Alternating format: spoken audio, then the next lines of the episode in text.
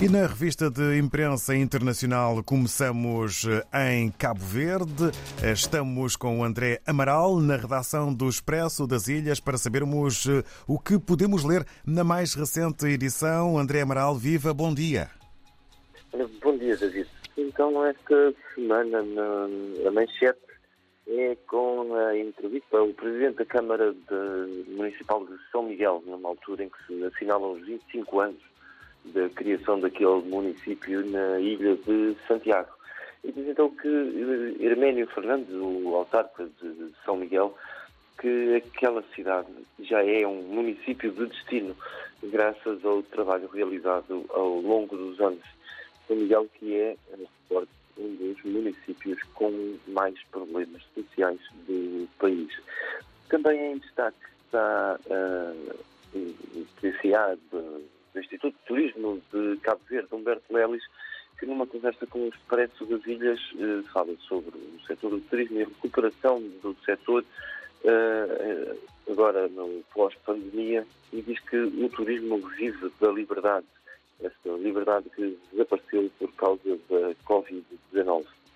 Noutros destaques nesta edição do Expresso das Ilhas temos o Dia Internacional do Idoso, que se comemora, que se assinala no próximo dia 1, nós fomos ver, fomos ver e visitar a primeira Universidade Sénior eh, de Cabo Verde, uma a Unisénior, que vem dar mais vida à terceira idade.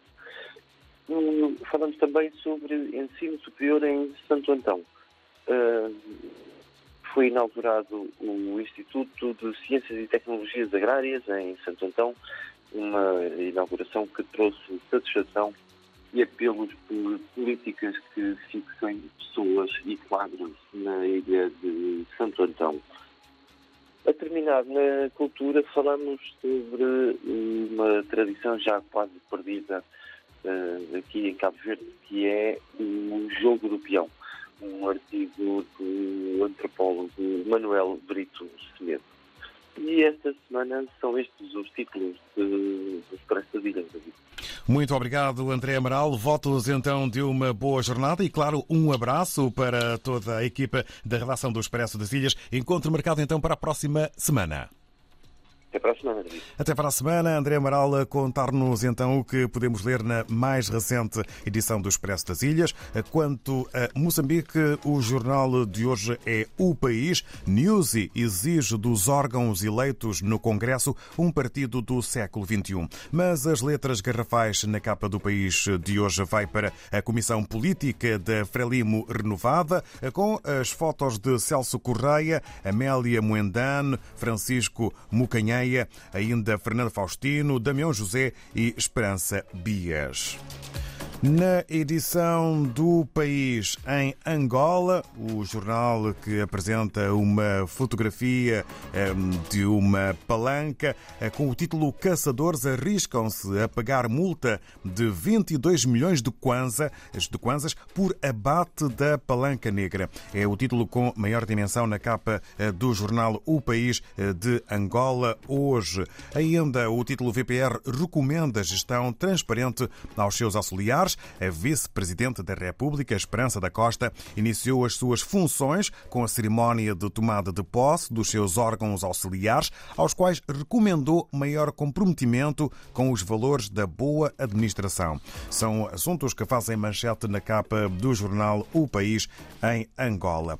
E em São Tomé e Príncipe, segundo a agência STP Press, Observação da União Europeia felicita São Tomé e Príncipe pela forma pacífica e transparente como decorreram as eleições. É um dos títulos que marca a imprensa são tomense, segundo a agência STP Press, que apresenta ainda o título A ADI de Trovoada foi o partido mais votado nas eleições legislativas de domingo, declarou a Comissão Eleitoral Nacional. Na Guiné-Bissau, a publicação democrata lança dois títulos também eh, na imprensa guineense de hoje. Técnicos de saúde e professores marcham contra abuso do poder e subsídios milionários. E Primeira-Dama promete apoiar ações da Cruz Vermelha a favor dos mais carenciados. Por último, na nossa passagem pelo Brasil, o jornal de hoje é o Folha de São Paulo, com uma fotografia que tem o título Transmazónica faz 50 anos com disputa por terra e pistolagem que não poupa nem escola. Letras garrafais para o título Bolsonaro diz que Moraes extrapola ao visar Michel. Presidente acusa ministro de vazar inquérito da Polícia Federal sobre transações citadas por auxiliar envolvendo primeira-dama. Ainda na capa do Folha de São Paulo, o país tinha 45% das crianças na pobreza em 2021, no final desta revista de imprensa internacional.